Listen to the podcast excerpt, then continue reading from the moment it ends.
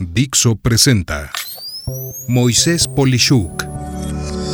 Dixo is back.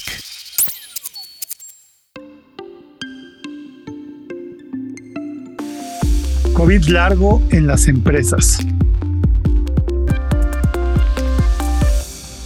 Hace poco estaba hablando con una persona que aprecio mucho y me comentó que padecía de lo que se conoce como COVID largo, al que también se le denomina COVID persistente.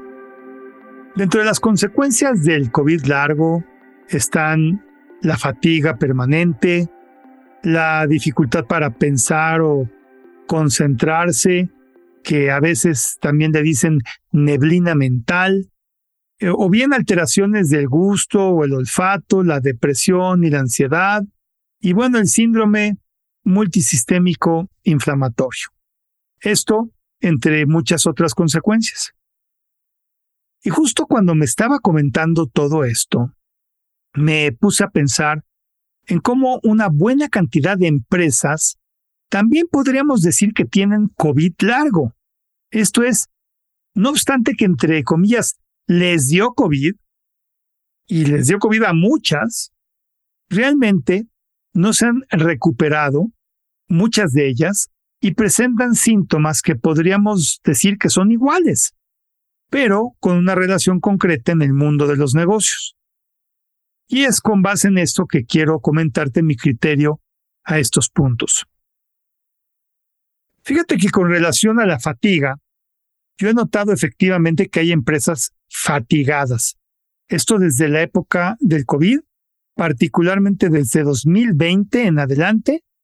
Y bueno, identifico esta fatiga desde muchos puntos de vista.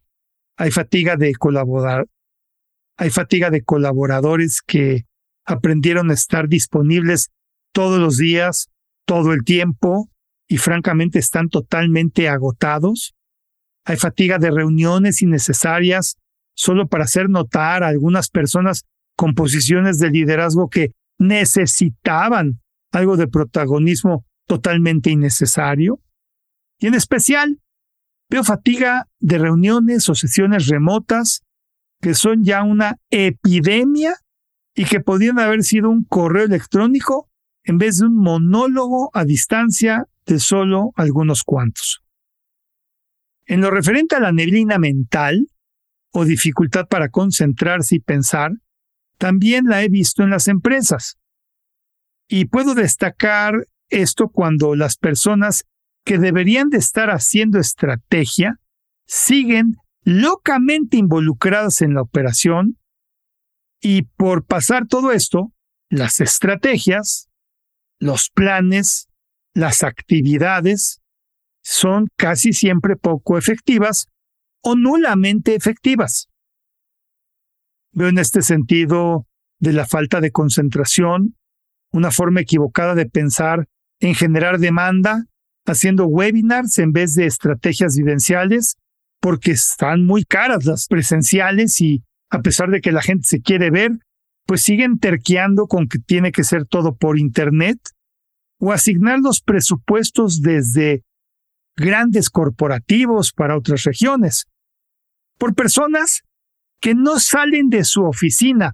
Vamos, que ni pasaporte tienen y según ellos entienden lo que necesitan países que ni conocen, ni visitan, ni para pronto han hecho una sola actividad comercial por su parte. Pero eso sí, asignan el presupuesto de forma equivocada, sin entender los potenciales de crecimiento en las diferentes geografías. Neblina mental la veo en dejar ir a talento de años porque según esto salen caros y mejor los sustituyen por muchas personas más baratas y con poco o nulo conocimiento de lo que una sola persona era capaz de hacer. Esto, entre otros puntos de este tema de la gran dificultad de las empresas para concentrarse y para pensar. Y bueno, de allí abordamos el infame tema de la depresión y la ansiedad.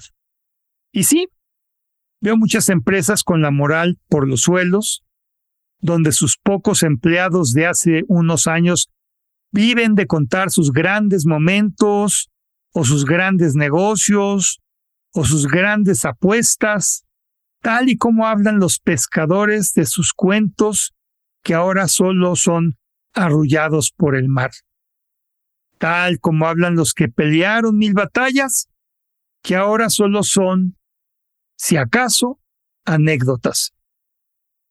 Y eso les provoca tristeza y les provoca melancolía de esa que te aprieta el estómago, pues al ver su presente y futuro inmediato, no ven los recursos necesarios o las inversiones adecuadas y las personas con hambre para enfrentar los retos del futuro. Para entonces, solo sufrir de gran ansiedad, pues no ven ni cómo ni cuándo podrán resolver todo esto, y así solo van, entre comillas, a trabajar, similar al efecto de ese hámster en la jaulita que solo se la pasa corriendo dándole vueltas a su ruedita, corriendo y corriendo como loco, sin nunca tener a dónde llegar o saber a dónde quiere ir.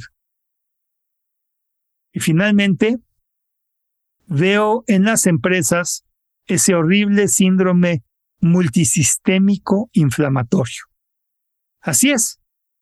Una inflamación puede suceder como una respuesta inmunológica para combatir una infección, provocando, pues al tratar de responder a un problema del cuerpo, una reacción que no era la que se desearía. Y en el medio empresarial veo inflamación entre áreas que no se comunican bien o ya ni siquiera se comunican para nada.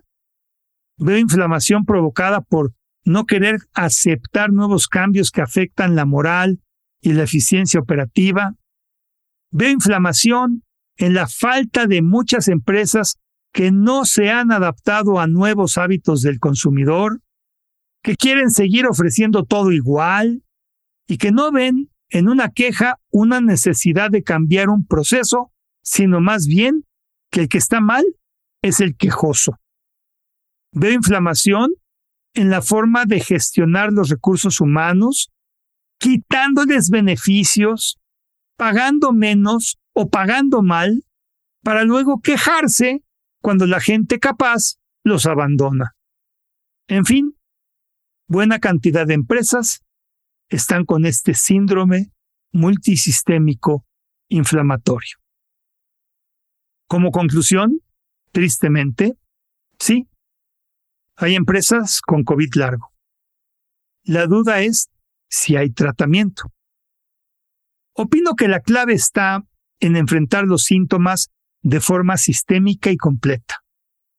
Esto podría empezar con un diagnóstico profundo, analizando e identificando las afectaciones para luego desarrollar medidas de contención para que pues evitemos el avance de esta infección a otras áreas de la empresa, buscando reducir las pérdidas de talento y corrigiendo los procesos descompuestos para finalmente crear una estrategia de adaptación que permita la resiliencia, innovando donde se requiera y teniendo una visión de alta flexibilidad con rápida respuesta a situaciones externas que pueden ser nocivas.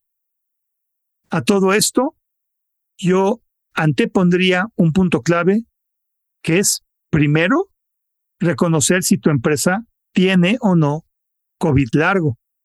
Pues al igual que muchos pacientes, estas empresas viven con el problema sin siquiera estar conscientes de tener algo.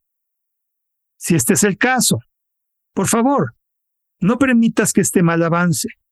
Alza la voz, pues las consecuencias pueden ser devastadoras. ¿No crees? Soy Moisés Polishuk y agradezco que me hayas escuchado. Hasta la próxima. Dixo is back.